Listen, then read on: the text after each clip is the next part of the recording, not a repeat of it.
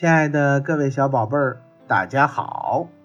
欢迎您又来到松老师的故事宝库听故事。为了方便更多的小宝贝儿收听松老师的故事啊，我们的微信公众平台上线了。你可以让妈妈帮助订阅。订阅方法如下：打开微信，在屏幕的右上角点击加号，选择添加朋友，然后点击公众号，搜索“松老师故事宝库”。打开以后，选择关注就可以订阅听故事了。又或者直接扫描我们的公众平台二维码关注订阅，请记住，松老师的“松”啊是松鼠的“松”。松老师愿做一颗小松子儿，每天给可爱的小松鼠们讲故事。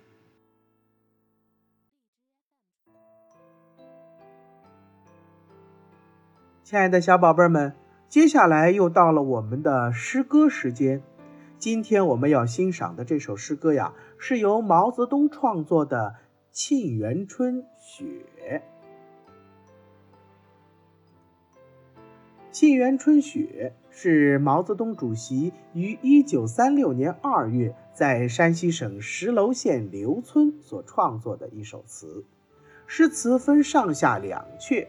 上阙描写乍暖还寒的北国雪景，展现伟大祖国的壮丽山河；下阙由毛泽东主席对祖国山河的壮丽而感叹，引出秦皇汉武等英雄人物，纵论历代英雄人物。这首词不仅赞美了祖国山河的雄伟和多娇。更重要的是，赞美了今朝的革命英雄，抒发了毛泽东伟大的抱负及胸怀。好了，宝贝们，那么接下来我们就来欣赏一下这首《沁园春·雪》。《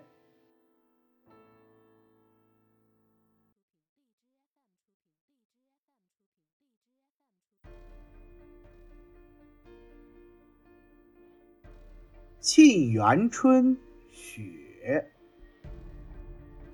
毛泽东。北国风光，千里冰封，万里雪飘。望长城内外，惟余莽莽。大河上下，顿失滔滔。山舞银蛇，原驰蜡象，郁郁天公试比高。须晴日，看红装素裹，分外妖娆。江山如此多娇，引无数英雄竞折腰。惜秦皇汉武，略输文采。唐宗宋祖稍逊风骚，一代天骄成吉思汗，只识弯弓射大雕。俱往矣，数风流人物，还看今朝。毛泽东啊，字润之，笔名子仁。一八九三年十二月二十六日生于湖南湘潭韶山，一九七六年九月九日在北京逝世，享年八十三岁，遗体在北京天安门水晶棺内。他是中国人民的领袖，马克思主义者，伟大的无产阶级革命家、思想家、军事家、战略家和理论家，诗人、书法家。中国共产党、中国人民解放军和中华人民共和国的主要缔造者和领导人。毛主席创作的这首《沁园春·雪》啊，历来名家给予高度的赞美。陈布雷说：“气势磅礴，气吞山河，可称盖世之精品。”柳芽子也说呀：“中国有此以来第一首。”虽苏辛犹未能抗乎？况于子乎？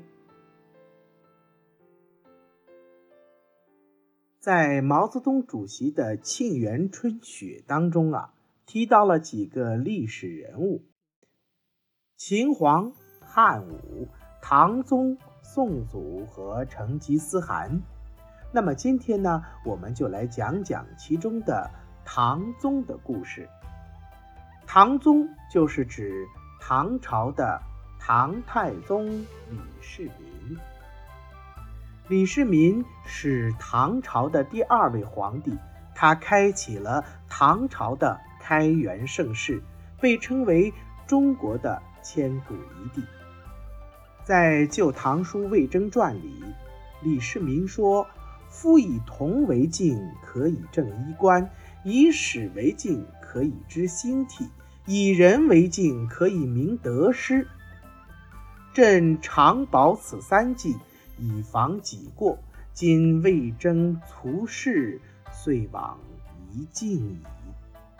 他说呀，用铜做镜子，可以知道自己的面容好不好看，可以知道自己的衣服合身不合身；而以历史为镜，可以知道兴亡更替；而以人为镜子，可以知道自己的不足。得失。那么今天呢，咱们就来讲讲李世民夺取皇位的故事，叫做玄武门之变。李渊建立唐朝后，立大儿子李建成为太子，封二儿子李世民为秦王。李世民一直在外统军征战，为统一全国立下了奇功。加上他曾在晋阳起兵中有首谋之功，因而威望越来越高，地位渐渐威胁到太子李建成。于是双方为争夺太子之位开始了明争暗斗。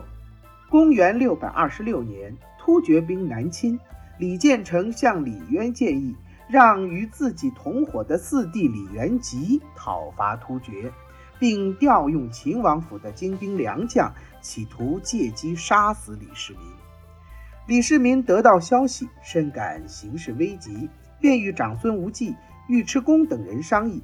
两人皆劝李世民先发制人，不能坐以待毙。于是李世民当夜入宫，向李渊哭诉太子齐王谋害他的事情。李渊答应次日传三子上朝，亲自审问。玄武门是进入皇宫的必经要道。李世民事先收买了宫门守将，在那里埋伏了一支精兵。